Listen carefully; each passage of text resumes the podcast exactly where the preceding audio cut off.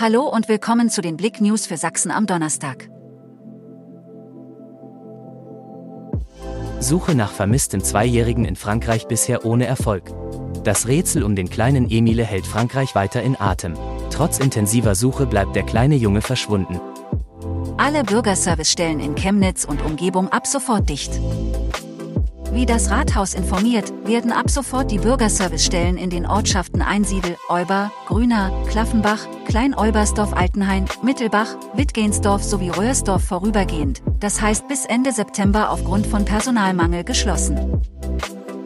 Unfall in Plauen. PKW streift mehrere Autos und kippt um. Am Mittwoch gegen 11.03 Uhr wurde die Berufsfeuerwehr, der Rettungsdienst und die Polizei zu einem Verkehrsunfall auf der Bickelstraße gerufen.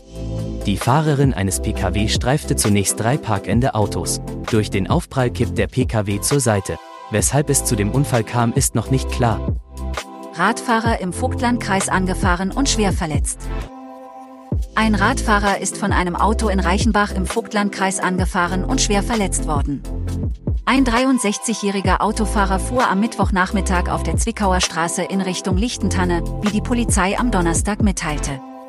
Er bog nach links auf den Lidl-Parkplatz ab und fuhr dabei den entgegenkommenden Radfahrer auf einem Rennrad an.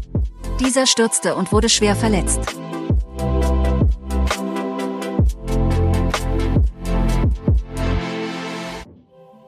Danke fürs Zuhören. Mehr Themen auf blick.de